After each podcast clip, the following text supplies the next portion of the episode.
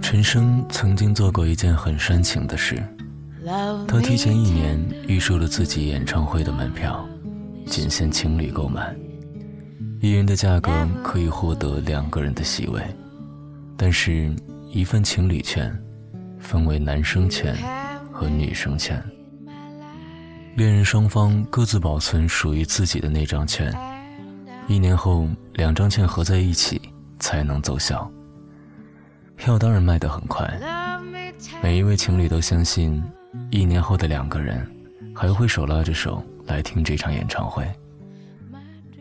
是啊，我们是要相爱一辈子的，一年又算什么呢？这场演唱会的名字叫做《明年你还爱我吗》。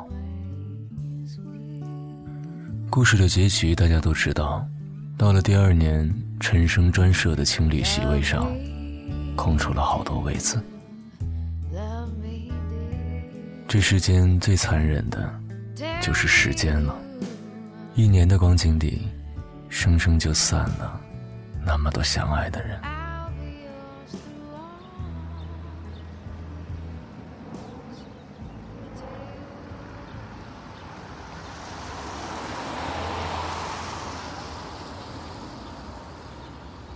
沈巍撇着嘴，白了一眼陈灿：“骗人，这是网络上的老段子吧？”陈灿笑了笑：“不是段子，是真的。不过是一九九九年的事情了，那个时候我们还是小孩呢。”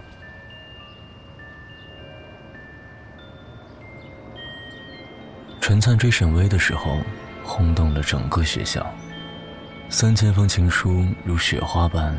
从高年级的楼顶潇洒落下，纷纷扬扬弥漫了整片天空。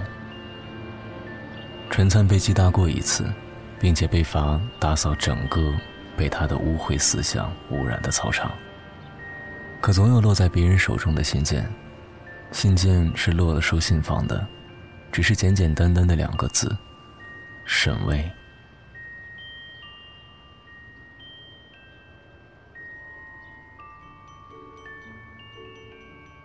沈巍很快就被叫到了板着八辈祖宗面孔的年级主任面前，写了保证书，并且全班通读，誓死不与陈灿这种耍流氓的行为来往，给年级优秀学生抹黑。在所有人都以为陈灿该死心的时候，陈灿再一次证明了这位坏学生头头的牛逼之处。那天昏阳晚落。天气极好，沈巍被拦在了教学楼通道，一堆叽叽喳喳的同行女同学识趣的清楚场面。你这么讨厌我？陈灿眼睛布满血丝，好像几天几夜没睡。沈巍拍了拍脑门心想又是这狗皮膏药。唉，我不是讨厌你，我只是不喜欢你那么偏激。那怎样你才肯喜欢我？陈灿心想，我还真不偏激，只是不知道为什么就那样了。沈巍生的很好看，即使现在在生气，也还是那么的好看。只是怒气冲冲的说了一句让陈灿想不到的话：“你丫从这里跳下去，我就喜欢你。”他指着旁边的窗户，看也没看一眼。只是让他吓得魂飞魄散的是，眼前这个男生在他话说完的那一刻，就顺着他的手指的方向，穿过窗户，一跃而下。好在那天老天爷是给面子的，让沈巍是下到三楼才被拦住，要是一出班门就被拦住，六楼，陈灿不死都得飞。不过现在也废了一段时间，摔断了一条胳膊，一条腿，住院三个月。那天天气真的特别好，好到沈巍下的眼泪就没停止过，稀里糊涂的就答应了倒在血泊中的陈灿做他女朋友的要求。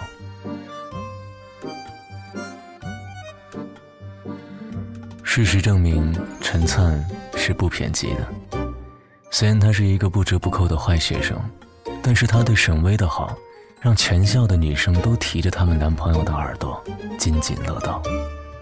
他可以每天为了买食堂最新鲜的早点给沈巍，早上五点多就起床，甚至去叫食堂的面点师傅起床。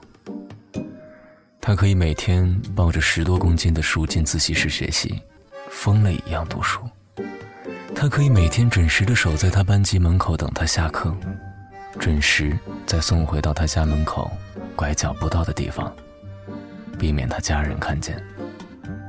他可以长途跋涉半个城市，去城北的一家书店，买到沈巍只是随口一提的一本参考书。他可以为了一个沈巍所不解的数学难题，堵得数学老师不能下班，也得把这道题给解出来。老师都快哭了，说我真解不出来，这尼玛是庞加莱猜想，数学七大难题之一，几何化猜想，你们这年纪学这个没用啊。他放过了老师，自己翻阅三天三夜的资料，然后站在只有沈巍一个人的教室的讲台上，眼皮直打架，颤颤巍巍的用粉笔。写下这题的答案，洋洋洒洒，黑板未留一丝空隙。他为了他性格大变，在高考时以极其彪悍的成绩，仅差沈巍一分，考进了沈巍报的苏州大学的同一个专业。傻子都看得出来，那差一分是给谁看的？可关键在于。你说差一分就差一分了，高考的卷子又不是你批改的，所以即使陈灿拿到了一本录取通知书，也被班主任拉到了办公室痛批一顿，理由是为了自以为是的爱情视高考为儿戏。只是冷不丁的，铁面罗汉之称的班主任就被噎着没话讲。陈灿轻描淡写的回了一句：“老师，你觉得没有沈巍，我能考出这成绩吗？”沈巍问陈灿：“喂，你那么喜欢我干嘛？贴的那么紧干嘛？不怕哪天两个人没了新鲜感，都觉得无趣吗？你不一定得跟我考一起啊，不知道距离产生美吗？”陈灿笑着不说话。大学那段时间是两个人感情最好的时候，学习压力小，生活压力还没到，两个人干够了所有情侣能做的事情：看电影、吃饭、打零工、逃学，唯独没做的就是去开房。所有感情都会枯竭，大多数人选择维持的方式。或是忍受，或是转化，或是不语，再或者，人对于太容易得到的东西，都不太会珍惜。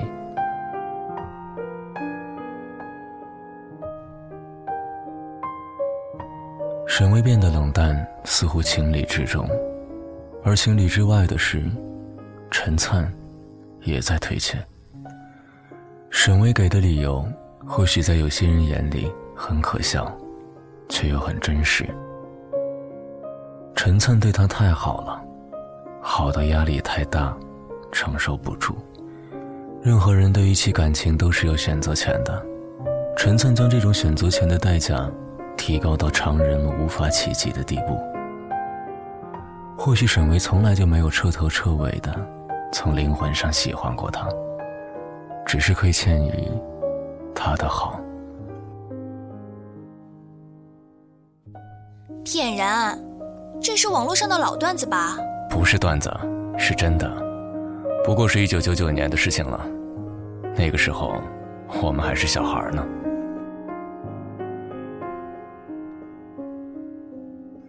沈巍拉着陈灿的手再松开意思简单明了。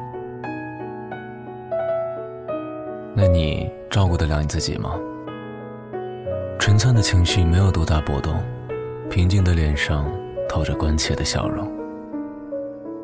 沈巍点点头，嗯，我向毛主席保证。那去吧。就这么看着他，一句反对也兴不起。沈巍离去时的背影和平常一样，只是仿佛中间拉着根线，拽着陈灿的心脏。每一步的远离，都在往极限里的力气撕扯着。陈灿退学了，读到大二就没读了，很干净利落。没有引起任何人关注。沈巍就这么单身了两年，大四毕业的压力突然加重了起来，他到处奔波找工作，终于在一家新兴的电子科技公司应聘上了一个文员的职位。每日出入在工作和住所之间，压根儿没时间去享受本该有的生活。苏州的生活节奏日益加快，一个北京的女孩子还得找房子住，她每天都感到很疲惫，压根儿没心思去找男朋友之类的。家里又巴不得一毕业就结婚，一天到晚紧催她谈对象。有一天怒火积蓄之下，她痛快地跟她母亲翻旧账：为什么高中时又反对她和陈灿在一起？他母亲沉默半晌，没有说话。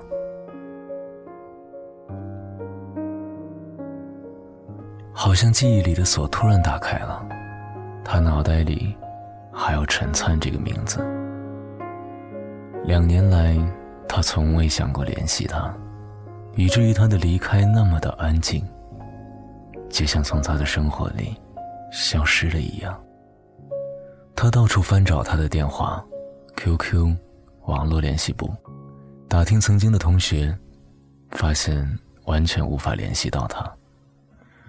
人或许就是这样，想到以前种种，才知道自己失去的东西有多珍贵。他开始怀念他，怀念他的无微不至，他的遮风挡雨，他曾经让全校女生都称赞的好。他百无聊赖的在公司前台的备忘簿上写着：“我很累，你出现好吗？”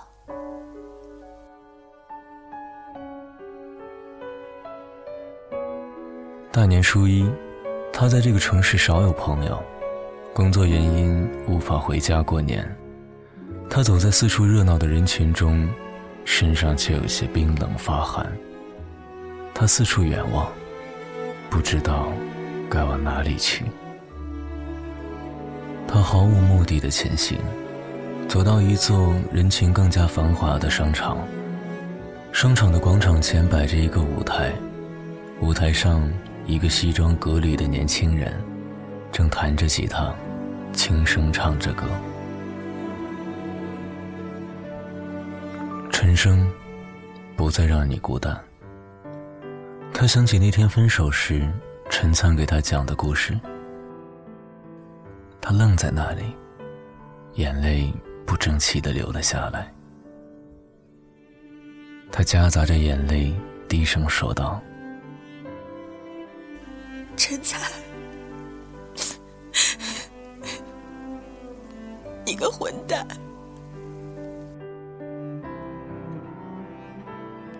谁混蛋？嗯，我混蛋。一个男人的声音从耳边响起，一如前世的温和嗓音。他猛然抬头，却发现旁边身无一人。舞台上依然响着音乐，和低低的歌声。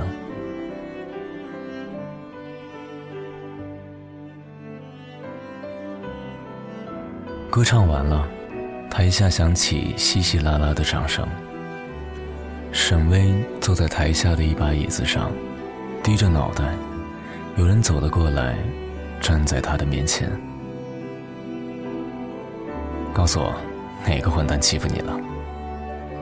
沈巍诧异的抬头，面前这位西装革履的年轻人，英伟、帅气。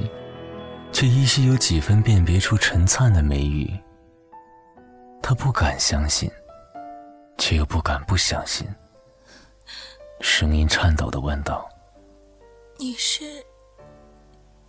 陈灿？”刚刚从台上唱完歌的年轻人紧了紧衣服，满脸笑容的坐在他旁边。我不是。沈巍怒目相望，讥讽道：“有这个必要吗？连自己都不敢承认。”顷刻间，这段时间对于他的思念冷却不少。他一眼就看得出他是陈灿，相恋多年的前男友。陈灿没有生气，安静的看了他一眼。我真的不是陈灿，我叫陈黄，是陈灿的孪生兄弟。沈巍突然笑出声来，哼，我要是连跟在自己屁股后面这么多年的男人都不记得，我是有多白痴？女人很好骗吗？啊？这是什么？他抓起陈灿的手，翻开手背。手背上依然有一个伤疤，那是当年陈灿为的他当着他妈的面抽的两个烟疤，以示不会再纠缠沈巍。陈灿收回手背，你觉得这么多年，我为什么对你那么好？沈巍或许想到了曾经那个泼了命。也不舍得对自己半分不好的男人，眼圈又红了起来。或许，曾经确实太爱我了吧？不，没有人可以做到那么好的。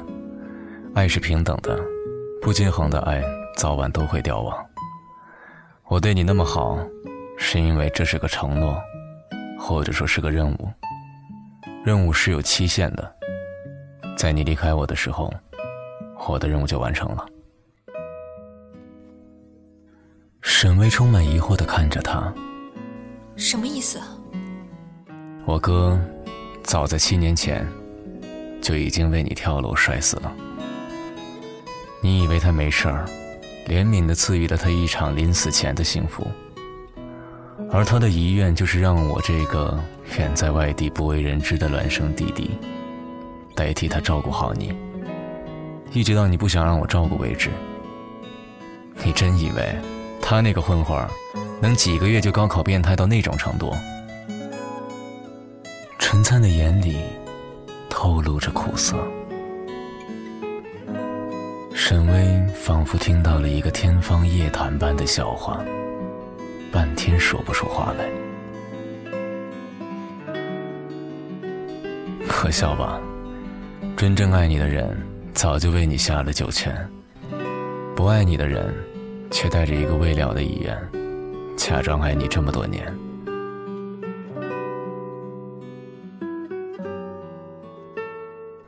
霓虹灯下的年轻男女笑容满面，他们的开心好像在讽刺着沈巍此刻脑子里的混乱。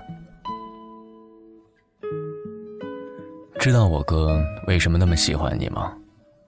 因为这首歌。陈灿指了指舞台上还在放的那首陈升的《不再让你孤单》。当时校园里的广播正放着这首歌，而你因为父母离异，正趴在课桌上哭。这傻小子坐在你后面，心里暗自默念着。你不会再孤独。就这么不知分寸的，想要给你一个温暖的世界。